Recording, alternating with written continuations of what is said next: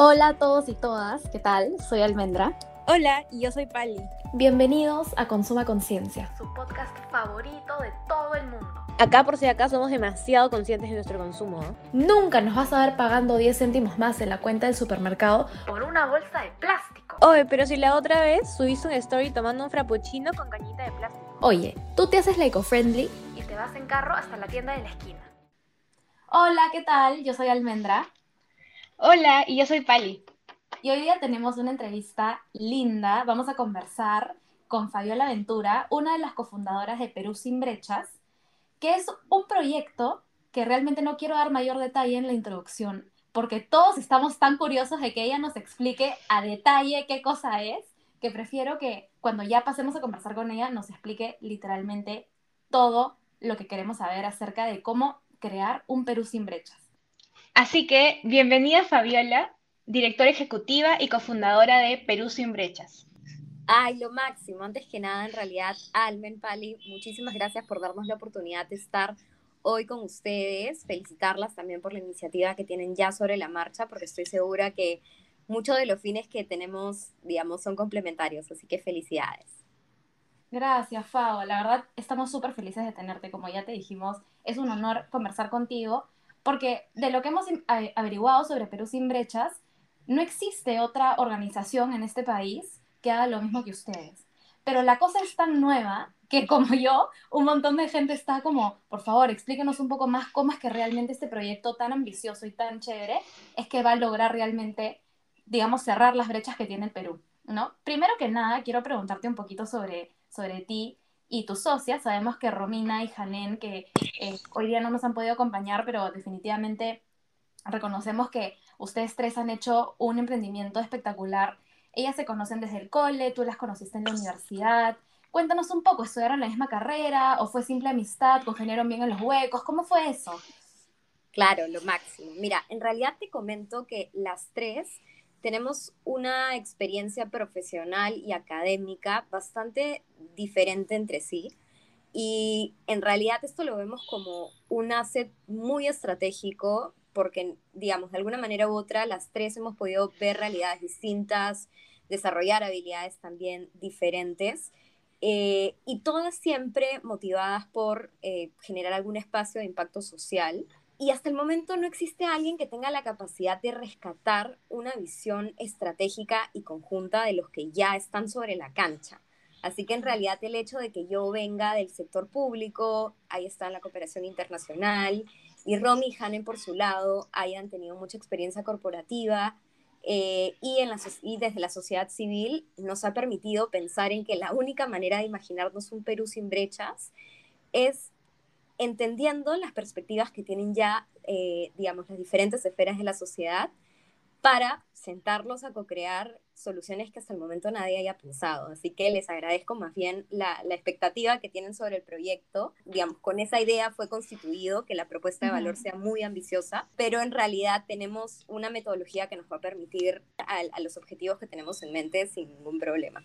Está súper interesante lo que, lo que nos has podido adelantar un poquito y queríamos aterrizar un poquito más la, idea. En pocas palabras, ¿cómo definirías qué es Perú sin, sin brechas? Bueno, en realidad Perú sin brechas es un emprendimiento social. Ahorita estamos con todo el proceso legal de constituirnos como una sociedad de interés y beneficio colectivo que es un nuevo régimen que aprobó el Congreso hace un par de meses y eso nos va a permitir también estar a la vanguardia en temas de espacio para las nuevas empresas sociales. En otros países de la región como Colombia y México están bastante adelantados con este tipo de modelos. Eh, estamos sobre la carrera en temas registrales, así que esperaríamos ser una de las primeras asociaciones de este tipo. Pero bueno, para responder puntualmente a tu pregunta, nosotros hasta el momento somos un emprendimiento social que lo que busca de alguna manera u otra es identificar identificar quiénes son los big players que ya están generando eh, advocacy en función a las cinco problemáticas de interés social que hemos mapeado, que son salud sexual y salud mental, educación superior, tecnología, ciudadanía e igualdad de género. Estas cinco las hemos elegido en realidad por todo el interés que despiertan en nuestra sociedad.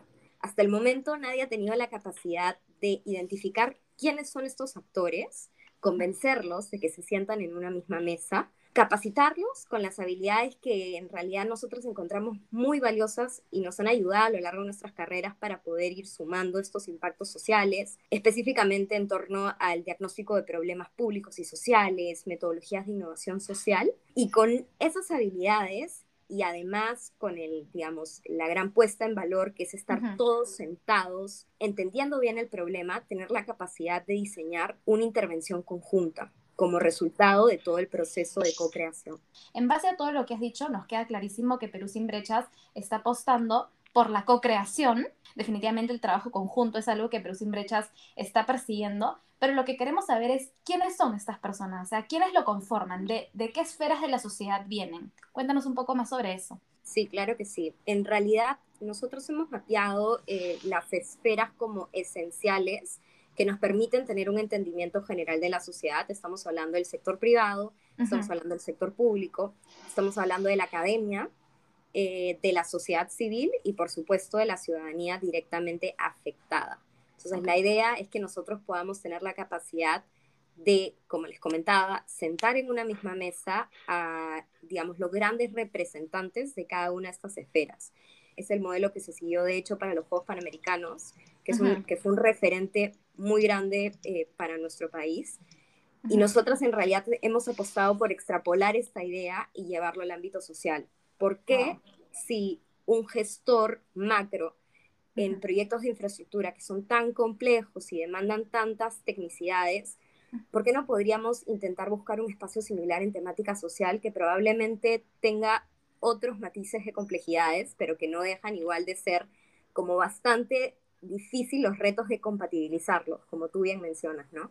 El sector público trabaja totalmente distinto al sector privado. A pesar de que ambos tienen burocracia, por así decirlo, hay que entender cómo se manejan por dentro, quiénes son los que toman las decisiones y quiénes nos pueden ayudar a nosotros a encontrar esos campos de acción en común, ¿no?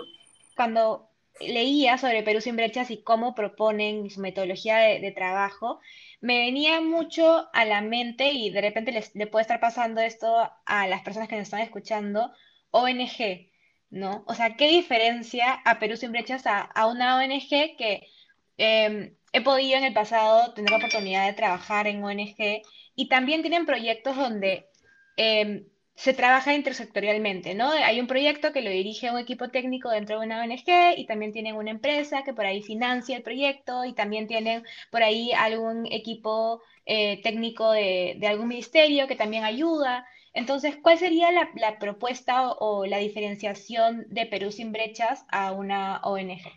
Sí, claro que sí. En realidad es una gran pregunta. Nosotras evaluamos eh, con mucho conocimiento de la normativa, que creo que en realidad fue la que nos daba las, como las principales luces respecto a qué podíamos hacer y qué no podíamos hacer siendo una ONG versus una empresa social de tipo BIC. Eh, y en realidad te tengo que confesar que si en algo estuvimos de acuerdo las tres desde el comienzo fue que el principal asset de toda organización es el talento humano. Nosotros, en realidad, lo que buscamos es tener una, una sostenibilidad financiera, porque esto nos va a permitir reconocer, remunerar y poder retribuir el trabajo de que la, de la digamos, que constantemente las personas van a estar eh, ayudándonos a sumar a favor de la organización. Entonces, nosotras sabemos igual que no vamos a poder alcanzar un punto de equilibrio o una sostenibilidad operativa financiera de acá a unos meses. Sabemos que en realidad esto nos va a tomar tiempo, por eso estamos en una etapa un poco de, piloto o de ganando credenciales, pero sí quisiéramos llegar a un punto en el cual todos los que seamos parte de Perú sin brechas podamos hacer de esto nuestro trabajo, nuestro día a día. Mi sueño en realidad es poder, digamos, dedicar entre mi lunes a viernes más de la mitad de mi tiempo a, ver crecer esta idea, ¿no? Y lógicamente toda persona eh, espera tener algún cierto tipo de incentivo económico al respecto, ¿no?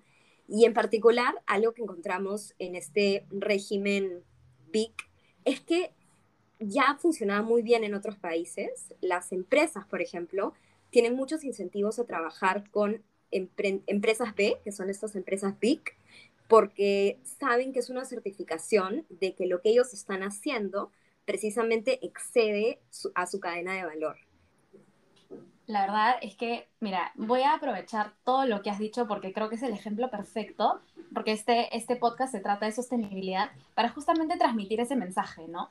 Cuando uno habla de sostenibilidad, está hablando de una mejora que asegure el desarrollo de una sociedad, ¿no? Entonces, Perú sin brechas definitivamente ataca el problema de una manera tan precisa que realmente me llena de, de como de, wow, o sea, al fin estamos eh, frente a, a, una empresa que realmente está apostando por la sostenibilidad, está poniendo todas las herramientas en la mesa para que se saquen proyectos adelante y encima de manera colaborativa. Entonces es algo que realmente creo que, que si el Perú no, no había apostado antes por eso, es que estaba esperando que ustedes tres se reúnan y lo hagan. Porque la verdad es que, o sea, como te digo, das en el clavo. Y en esa misma línea, cuando hablaste de poder alcanzar el punto de equilibrio, de poder remunerar, de poder reconocer y todo lo demás, sabemos, conversando contigo antes, que la manera en que Perú sin brechas estaría generando recursos es a través de la venta de una afiliación, ¿no? Porque estabas hablando de que Perú sin brechas hace el diagnóstico, digamos, capacita en, en todos los temas que se necesitan para que este trabajo colaborativo funcione. Entonces, si es que lo pudiéramos aterrizar a un ejemplo, ¿cómo es que se da esta venta de la afiliación de la, a las mesas? Sí, claro que sí. Solo para robarme un cachito de tu reflexión anterior, eh, quiero en realidad comentarte que estamos completamente alineados con el concepto que ustedes llevan a la práctica de lo que es sostenibilidad.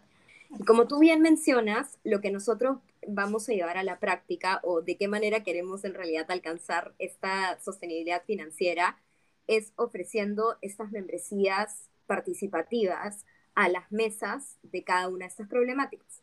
Y te pongo un ejemplo puntual. Si pensamos en la mesa de salud sexual, por ejemplo, nosotros admiramos en realidad una iniciativa que se llevó a cabo en México hace un par de años, que fue llevada a la práctica con un modelo muy similar a lo que nosotros estamos planteando. Por un lado estaba un, un actor del sector privado y en realidad ellos identificaron que México tenía una deficiencia en términos de información de tipo sexual. Entonces esta empresa buscó a, digamos, los representantes de lo que vendría a ser el INEI e aquí, que es el Instituto Nacional de Estadística e Informática, y les presentaron la, la opción de, eh, digamos, co-crear alguna alternativa que les permite que les permita en realidad generar información mucho más precisa. El INEI e o el equivalente al INEI e en México estuvo muy de acuerdo, pero para eso en realidad en paralelo al acercamiento con, las autoridades, también esta empresa tuvo acercamiento con, eh, por ejemplo, actores de la sociedad civil que ya habían puesto sobre la marcha algunos programas para educar a jóvenes en temas sexuales. Y con esta apuesta volvieron a voltear a las autoridades, quienes pusieron a disposición una serie de universidades nacionales que sean sede no solamente para los proyectos que diseñaron como parte de esta iniciativa conjunta, sino también que les permitieron identificar a la población que participó en, esta primera encuesta nacional de educación sexual y lo que terminó siendo las primeras luces para México respecto a temas de desarrollo sexual. Más interesante aún, la temática que se desarrolló como parte de estos programas fue directamente realizada por eh, UNFPA, que es el Fondo de Poblaciones de las Naciones Unidas. Ellos delimitaron cuál iba a ser la temática digamos, el contenido de educación sexual que iban a, llevar a, los jóvenes. Entonces, en realidad, esto fue un modelo que nos llamó muchísimo la atención, en el que participaron nuevamente todas las esferas de la sociedad, pero más importante aún, el, digamos, el outcome fue muy valorado. Se toma como un punto de referencia de articulación y de impacto, ¿no? Y algo muy similar es lo que quisiéramos hacer aquí en el Perú justamente a raíz de este entendimiento, ¿no? De que, de que se necesita un trabajo conjunto y, y co-crear entre, estas, entre estos diferentes actores, quería ya pasar un poquito más hacia el tema de cómo es que llegaron a la elección de las cinco brechas. Voy a hacer otra pausita para que a nuestros oyentes nos quede súper claro que las cinco brechas que Perú sin brechas está tratando de atacar son salud mental y sexual, educación superior, igualdad de género, tecnología y ciudadanía. Por el momento son las cinco que han priorizado, ¿no es cierto? Mi pregunta es, ¿en qué indicadores se basaron para poder elegir estas necesidades? O sea, para decir, ok, estas son las cinco a las que vamos a responder. Eh, ¿Se basaron en estudios? porcentajes? ¿Qué fue lo que, lo que las hizo darse cuenta de, la importancia de estas cinco brechas? Te tengo que confesar que hemos comenzado con cinco, pero la idea es que poco a poco también, mientras nos vayamos desarrollando, podamos ir sumando algunas otras mesas, eh, además de las cinco que, que, ya tenemos mapeadas hasta el momento. Hemos recibido, por ejemplo, eh, dos consultas por parte del sector privado. Si tendríamos en nuestros planes eh, la opción de crear una mesa, por ejemplo, de infraestructura social, que es infraestructura focalizada a temas de saneamiento, de salud, de educación, y nos pareció genial. Y en realidad creo que la etapa en la que estamos también nos permite tener flexibilidad en ese sentido. Pero como tú bien mencionabas, teníamos que dar un paso cero para tener claro por dónde comenzábamos. Y una de las cosas que más nos, nos motivó o nos indignó sí fue revisar de manera eh, macro las problemáticas sociales como más punzantes para nosotros. te pongo un ejemplo, en temas de educación sexual, en realidad, el hecho de que más del 25% de niñas peruanas en comunidades rurales están o han estado embarazadas antes de cumplir los 19 años, o el hecho de que más de la mitad de la población limeña esté enfrentando actualmente cuadros o de depresión o de ansiedad causados a raíz de la pandemia, o el hecho de que básicamente eh, aquellos niños que no pueden ser correctamente alimentados o estimulados durante sus primeros tres años de vida luego no vayan a poder tener la capacidad de desarrollar habilidades cognitivas y no cognitivas que puedan tener implicancias tan grandes como para no llegar a tu capacidad motriz y verte impedido de, montar una bicicleta, son cosas que nos parecen importantes y como muy punzantes, por así decirlo. Y sería en realidad, eh, digamos, Perú sin brechas la plataforma a partir de la cual queremos comenzar a cerrar esas diferencias. Porque creo que una pregunta que nos hemos hecho las tres en, en, muchos de los momentos que hemos pensado en el proyecto, porque te tengo que confesar también que tenemos un mes de, de nacidas, por así decirlo, un mes desde que, desde que lanzamos, pero lo hemos venido pensando intensamente, probablemente cuatro o cinco meses antes de, de sacarlo a la luz, porque queríamos que esto sea una apuesta de valor distinta, ambiciosa, un poco por las personalidades de las tres pero más importante aún, que llegue a generar un impacto real. y, y, como parte de este proceso, una de las preguntas que más nos hicimos fue realmente cómo nos imaginamos un Perú con menos desigualdades. ¿Cómo nos imaginamos un Perú en el que tengamos menos brechas sociales? Porque ese, digamos, ese punto de quiebre es lo que nos va a permitir seguir construyendo como sociedad, reconocernos como iguales, tener las mismas oportunidades. Y qué rico realmente poder tener o poder generar estos espacios donde tengamos la, la oportunidad de construir para allá, porque creemos que ese es el camino correcto. Cuando leímos cada brecha que, había, que habían elegido, sí, son, son temas, como ya mencionaste, sumamente amplios. y también nos pareció súper interesante cómo es que ahora para iniciar el proyecto y para abrir han priorizado la brecha de salud mental y queríamos preguntarte por qué, ¿no? Entre todas las problemáticas que todas están súper latentes y todas son importantes hoy, ¿por qué eligieron la salud mental? Sí, totalmente. Eh, bueno, en realidad, por el contexto. Inclusive en el, en el, debate que tuvimos hace algunos días, cuando se le preguntó a alguno de los candidatos por esos temas, dio una respuesta muy incongruente y el otro, la otra candidata en realidad dio una respuesta que reflejaba también desconocimiento de, de hacia dónde quisiéramos transitar. ¿no?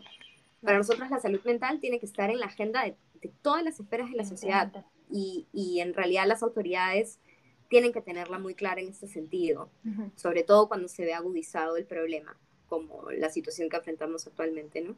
La verdad es que sí, bueno, para quienes nos estén escuchando tal vez en el 2025 y no se olviden que en el 2021 tuvimos una segunda vuelta que para muchos es este bastante, ¿cómo lo digo? Bastante, de bastante descontento, ¿verdad? Para no decir más.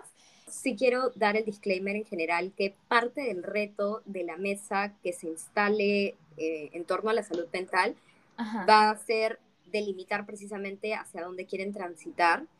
Y esto en, ese, en esa etapa en realidad va a ser muy rico porque vamos a poder tener el contraste de lo que cada uno entiende por salud mental. Entonces, vamos a ir ya, digamos, vamos a poner la primera piedra para transitar hacia la visión común, ¿no? Así que estamos apostando con todo a esta temporada de salud mental que nos va a permitir generar también el antecedente sobre el cual podemos construir eh, cada una de las mesas que tenemos mapeadas. Y es algo sumamente ambicioso. Entonces, ya más por un lado personal, queríamos saber qué comentarios han recibido en su entorno, en su entorno más cercano, en su familia, sus amigos, de la gente con la que chambean. Eh, ¿Qué tipo de comentarios han recibido sobre un proyecto tan ambicioso? ¿Han sido comentarios positivos, negativos, como neutrales, de aliento, de tengan cuidado, o más o menos cómo ha sido? en la etapa de planning recibimos mucho feedback, hasta que nos dimos cuenta también que si seguíamos recibiendo más, nos íbamos a comenzar a marear. Así que tomamos algunas decisiones en función a los puntos más críticos que, que nos fueron alcanzando. Y sí te tengo que confesar que hasta el momento todas las reacciones han sido muy positivas, pero no dejan de también tener ese componente de qué ambicioso es el proyecto. y, y muchas veces nos dicen, esto en realidad la mayoría coinciden que esto no existe y nos dicen, esto puede existir, esto, perdón, no existe hasta el momento por dos razones. O porque alguien ya lo ha hecho y no funcionó, o porque a alguien no se le ha ocurrido que tampoco, ¿no? Entonces estamos un poco descubriendo en la práctica en realidad qué es lo que puede estar pasando y por qué este modelo todavía eh, no ha llegado a calar en la práctica, pero por lo novedoso que es, es que nos invitan siempre a que lo desarrollemos. Eh, la convocatoria ha sobrepasado nuestras expectativas. Hemos recibido cerca de 50 registros de personas que, digamos, suman más de 10 tipos de profesiones, formados en 18 universidades públicas y privadas, eh, de cuatro regiones del Perú y el extranjero. Eh, no, o sea, si tuviese que dar un estimado de con cuántas personas hemos hablado y hemos tenido la oportunidad de comentarles de Perú sin brechas, ahorita ya excedemos las 100. Nosotras pensamos que nos ibas a decir, pucha, todo el mundo nos ha dicho que es súper ambicioso, pero mira, imagínate, es, es ambicioso sí, pero ¿qué tanta capacidad puede tener para que empresas líderes en su sector, para que personas eh, voluntariamente quieran formar parte del proyecto, que esté en su primera etapa? Hablábamos antes y me decías que son como un bebé de un mes que recién está empezando a caminar, pero bastante avanzado, porque yo ya lo veo corriendo, o sea, está muy bien, está muy bien este, encaminado, ¿no? Otra preguntita que también cuando hablábamos antes, preguntamos sobre a qué objetivos de desarrollo sostenible ustedes están respondiendo. Para quienes no saben, los objetivos de desarrollo sostenible están dentro de la agenda del 2030 que plantea las Naciones Unidas, ¿no? que está buscando justamente cumplir para que el mundo pueda ser un lugar más sostenible. Y Fabiola nos respondió que si tuvieras que elegir una estrella, ¿cuál sería el más importante? O como que no podrías. No, sí, definitivamente me voy por, por el primero en realidad, que es erradicar la pobreza. Okay algo que compartimos en realidad entre las tres es que la pobreza no puede ser entendida únicamente desde su visión estrictamente monetaria, que fue sobre la que caminaron muchos países por varios años en realidad. Esta noción para nosotras ya quedó en el olvido. No podemos equiparar al crecimiento económico con la pobreza monetaria o con el desarrollo de un país. Por eso es que entendemos a la pobreza desde una visión mucho más amplia, una pobreza de tipo multidimensional. Y es en realidad una de las principales banderas que ha llevado, han llevado las Naciones Unidas a través del UNDP.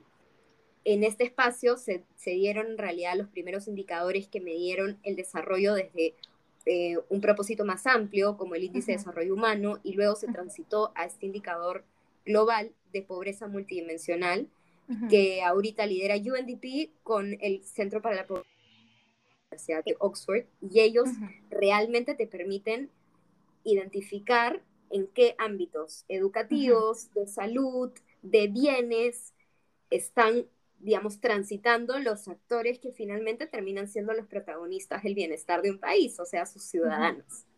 Wow, bueno, Fabo, en verdad, mil gracias por la entrevista, ya estamos cerrando. Antes de eso, quería aprovechar en, en aclarar también a todas las personas que nos están escuchando que nos queda clarísimo que Perú Sin Brechas es una organización eh, que está buscando el trabajo colaborativo entre las esferas de la sociedad, un proyecto muy ambicioso, como hemos repetido 100 veces, porque la verdad es que es algo que, o sea, tan nuevo, tan novedoso, que realmente resulta hasta un poco disruptivo para el modelo de negocio tradicional que tiene el Perú, ¿no es cierto? Entonces, definitivamente posicionarse dentro va a ser un reto, pero creemos que, como dije, están súper bien encaminadas hacia, hacia eso, ¿no? Eh, Fabo, para preguntarte una última cosita, antes de pasar a nuestro cierre estrella, que ya vas a ver, em, quería preguntarte, si es que yo te, o sea, yo soy una persona X que viene a tocar la puerta, pero sin brechas, ¿no? Y te digo, hola, ¿qué tal? Soy Almendra, estoy interesada en participar del proyecto de la salud mental. Yo, este, digamos, no, no, no trabajo ni en el Estado. Em, la empresa en el rubro privado en, el que, en la que me encuentro no tiene mucho que ver con salud mental, pero yo me siento una persona, digamos, afectada por eh, la pandemia, definitivamente me ha tocado mucho. ¿Cómo puedo ser parte de, de este proyecto? ¿Cómo, ¿Cómo, participaría yo como una persona natural, por así decirlo, este, fuera del rubro público, empresarial y académico que se involucra en el proyecto? Lo que nosotros queremos hacer en Perú Sin Brechas es trabajar con un modelo de Extreme Users. Por eso es que dentro de la esfera de ciudadanía, vamos a buscar a aquellas personas que nos digan, yo estoy afectada por temas de salud mental. A mí la pandemia me ha jugado de más por A, B o Z razones y quiero ver de qué manera podemos evitar que, así como yo y cuántas otras personas que están siendo afectadas, tengan esta problemática, ¿no? Así que en realidad le abriríamos la puerta para que participe dentro de alguna de estas mesas y por supuesto, si es que por A, B, también Z motivos, ese no es el espacio en el que quisiera participar, porque también cada uno tiene, tal vez no, no es tan abierto respecto a su problemática, eh, podemos encontrar algún otro espacio en la organización que nos ayude con, digamos, en la identificación de quiénes ser, pueden ser potenciales aliados, o que nos ayude con temas comunicacionales, tal vez, 100% alineadas. Nosotras que chambeamos en comunicación, reconocemos que sí, hacen falta medios que realmente trabajan de manera periódica por, por eh, exponer, digamos, los temas sociales que son de tanta importancia. Existen empresariales, este, de todo, pero social, digamos, aún, aún falta mucho por trabajar. Quiero, antes de, de, pasar a, nuestra, a nuestro cierre, que tengo todas las expectativas seguramente, es preguntarte por las redes sociales de Perú Sin Brechas. ¿Dónde los encontramos? Sí, claro que sí. Eh, bueno, en Instagram hemos tenido la, la, gran sorpresa de que nos pueden encontrar con el user Perú sin brechas tal cual. No estaba ocupado, así que fue gratamente recibido. Eh, lo mismo en Facebook. Pueden entrar a nuestra página web también, www.perusinbrechas.com. Y en LinkedIn también nos encuentran con el mismo dominio. Si nos quieren mandar un correo, ahí sí tuvimos un tema de, de dominio, estamos como un Perú sin brechas arroba gmail.com, pero para las demás plataformas digitales nos encuentran súper rápido. Perfecto, perfecto. Muchísimas gracias, Fabo. Pali, te dejo con nuestro sello estrella para el cierre. Ya, perfecto. Entonces, para cerrar vamos a hacer una pequeña dinámica. Eh, te voy a decir eh, cinco frases, una por una, y vas a completar cada frase de lo primero que te salga del corazoncito. Es básico, o sea, si puede ser una palabra, una palabra, si es que es una frase, pero súper cortita, así, pero súper, súper rápido, así es como un ping-pong. Entonces comenzamos. El trabajo conjunto entre esferas sociales logra impactar. La co-creación de la empresa privada y sector público es vital. Para ser emprendedora necesitas tener muchas ganas. Emprender con amigas es un lujo.